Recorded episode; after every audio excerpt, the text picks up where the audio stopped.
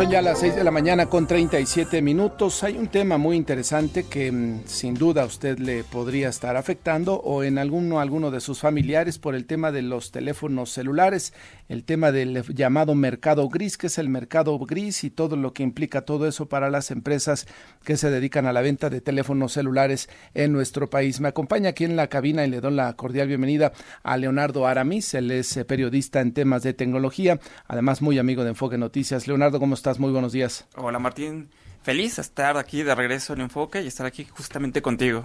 Gracias, gracias por venir para ayudarnos a entender este tema, porque lo decía yo al inicio, puede afectar a la gente que de repente tenía su teléfono celular marca Samsung o marca Motorola y de repente se apagó o dejó de funcionar. ¿Qué es lo que sucedió? ¿Qué, eh, empieza primero, ¿qué es el mercado gris, Leonardo? Me parece perfecto, Martín. Si es algo que justamente veíamos desde el año pasado, ZTE, una compañía china, empezó justamente a bloquear eh, todos estos teléfonos celulares y hablar del mercado gris a veces, y algunos analistas con los que hemos consultado no quieren mencionar el mercado gris porque suena a mercado negro, que es ilegal. Y no, no estamos hablando de un mercado ilegal, estamos hablando de un mercado liberado o libre. Mm. ¿A qué se refieren estas marcas, Martín? Es muy importante mencionar aquellos consumidores que compraron algún teléfono que puede ser Samsung, Motorola, ZTE, y que lo hicieron en un mercado que no es el tradicional, el que es el de México, estas tiendas oficiales, y que tú lo pudiste haber comprado a lo mejor en un viaje en Estados Unidos, lo compraste por algún marketplace, lo compraste en línea, pero que lo compraste porque tiene a lo mejor es 30% más económico que a lo mejor los, los canales de distribución aquí en nuestro país. ¿Qué es lo que dicen estas compañías de por qué empezaron a hacer estos bloqueos, Martín? Principalmente por razones que pueden ser... Eh, te va a afectar a lo mejor en tu garantía al comprarlo en este mercado que no es el de México, va a afectar la homologación de lo que pueden ser, por ejemplo, hablamos de telefonía celular y que no están homologadas a las redes a las redes eh, obviamente de telecomunicaciones, puede ser también la parte de electricidad. Este tema eh, para ellos era muy importante porque no iba a tener una, eh, una un performance, una situación de que tu celular pudiera funcionar perfectamente. Esto como tal eh, eh, se ha demostrado que no es verdad. Uno, es un mercado que no es ilegal. Uno, nuestras redes están homologadas, por ejemplo, con Estados Unidos o con casi todo el mundo, a excepción a lo mejor de China o de la India. Estamos hablando de electricidad que también compartimos la misma. Es decir, estos teléfonos sí funcionan, Martín. Eso es bien importante. Lo relevante a lo mejor del caso es que ellos o estos fabricantes cometen un error. Realmente a lo mejor estar eh, perjudicando realmente a los usuarios en vez de beneficiarlos. ¿Cuál es el tema de controversia? Por ahí también consultando analistas como por ejemplo Ernesto Piedras de CIU, habla de dos temas fundamentales. Uno, que puede contravenir a un derecho constitucional de la conectividad y también a un derecho también federal también de conectividad, que no nos pueden privar de esto. Y Martín, también hay que hacer referencia, hace algunos años hablábamos del PANAU, ¿no? De este registro de celulares. También. Y que se echó para atrás simple y sencillamente porque no procedía, no podían bloquear nuestros teléfonos si no nos registrábamos. Esto ya tiene un precedente y ante ver esta, pues, eh, el último, eh, lo que vimos de Samsung de bloquear hace 15 días, eh, pues obviamente ya entró la Profeco, obviamente, y el IFT. Y el IFT. este llamado mercado negro, entonces tú, y, perdón, mercado gris, tú comprabas en algún viaje o por aplicación, traías tu teléfono, lo activabas aquí y lo que ellos hacían era, eh, o, o hizo Motorola, hizo Samsung, de apagarlo, no, no dejarle que conectaras. Entonces sale el comunicado ayer finalmente de la Profeco y del Instituto Federal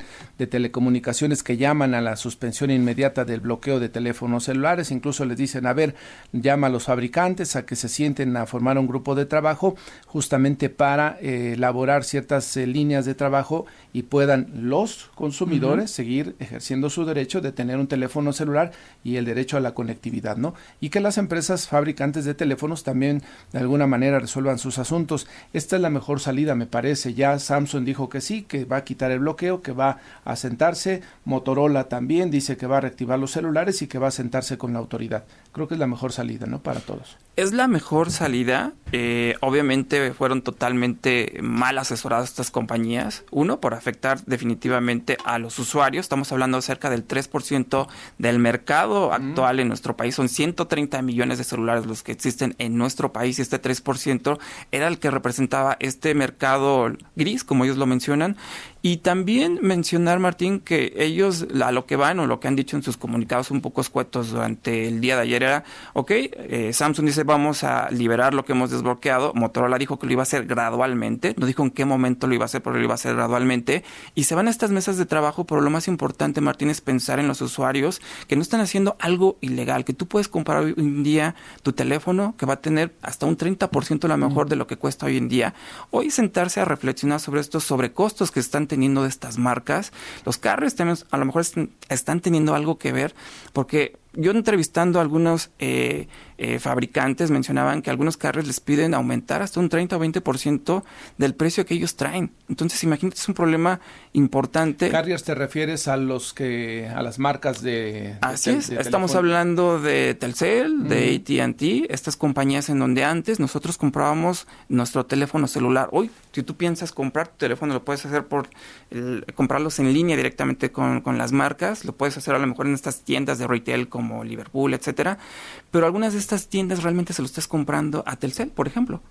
Imagínate. Entonces aquí viene eh, a lo mejor el trasfondo uno de por qué estos fabricantes quieren hacerse de este mercado que ya son, imagínate. En el caso de Samsung, ¿qué eh, pastel del mercado tiene? Tiene, es el número uno, tiene el 34% del mercado, lo sigue justamente Motorola. Prácticamente estas marcas que han bloqueado hoy sus teléfonos tienen el 50% del pastel. No estamos hablando de estos fabricantes independientes que se ven muy afectados mm. por este mercado libre. Entonces, imagínate, Martín, aquí vamos con un tema donde realmente están afectando a los consumidores y esperemos que sí veamos una decisión total de Profeco y de las leyes para poder pues tener esa libre oportunidad de comprarlo de nosotros. Plus, Yo no sé si en otros países sucedió lo mismo. No, realmente no, México es el, el, que lo está haciendo con, volvemos al mismo, con este tema de hacer las cosas de manera eh, mal. No hubo mesas previas, como debe haber sido, a platicar con los usuarios, platicar qué es lo que está sucediendo con la autoridad. Y la verdad es que estos usuarios, imagínate, se vieron totalmente afectados. Veíamos, por ejemplo, comunicados de prensa de Samsung de, no te preocupes, te voy a desbloquear, pero te voy a dar 30% para que me compres en mi canal y yo siga siendo el líder. Entonces, es un error, veremos cómo esto les va a afectar a las marcas, los consumidores que se vieron, pues obviamente con esa imagen muy mala de estos fabricantes. Y la buena fortuna, Martín, es que yo creo que es un mercado en donde tenemos bastantes, bastantes compañías. Creo que es de los pocos que tenemos una serie muy importante de, fabricantes que tenemos opciones para poder hacerlo. Me preguntan en redes sociales si las personas que vienen de otro país a México traen su teléfono y aquí lo ponen con algún chip para poder tener eh, acceso a redes, bueno, a, internet, eh, también se van a ver en problemas o esa parte no se afecta. No, no se ve afectada porque ellos eh, siguen trabajando bajo su roaming. Ellos no deberán de tener ningún problema eh, recordemos que de, de, nueva cuenta las redes están homologadas, por ejemplo, en Estados Unidos o realmente casi todo el mundo. Ellos no tienen ningún problema porque ellos vienen de un mercado también libre y legal y ellos utilizan su roaming como se conectan. Aquí el problema básicamente es cuando tú traes un dispositivo de otra parte del mundo y al ponerle tú tu chip local, local, ahí ya incurres en el tema de que el fabricante empieza o empezaba a bloquearlos, ¿no? Correcto. Entonces, eh, bueno, pues creo que mm, la postura de las empresas, tanto de Samsung como de Motorola, de suspender esta situación y sentarse con la autoridad, pues eh, decía yo que es la mejor salida. A partir de ahí, deseamos justamente que haya acuerdos que en algún momento no afecten ya a, los, a las personas. Definitivamente, y se está volcando la industria realmente, ¿no? Por ahí también ayer veíamos comunicados de prensa también de Xiaomi, teníamos también a Huawei, donde y hasta el mismo Oppo que también mencionaba que ellos no iban a hacer ningún tema de bloqueo si es que se avecinaba todo este tema. Yo creo que es eh, aquí de nueva cuenta eh, respondimos a lo mejor un poco tarde parte de las autoridades, pero ya se sienta, se vuelve a sentar otro precedente de que esto no no se puede hacer de esta manera.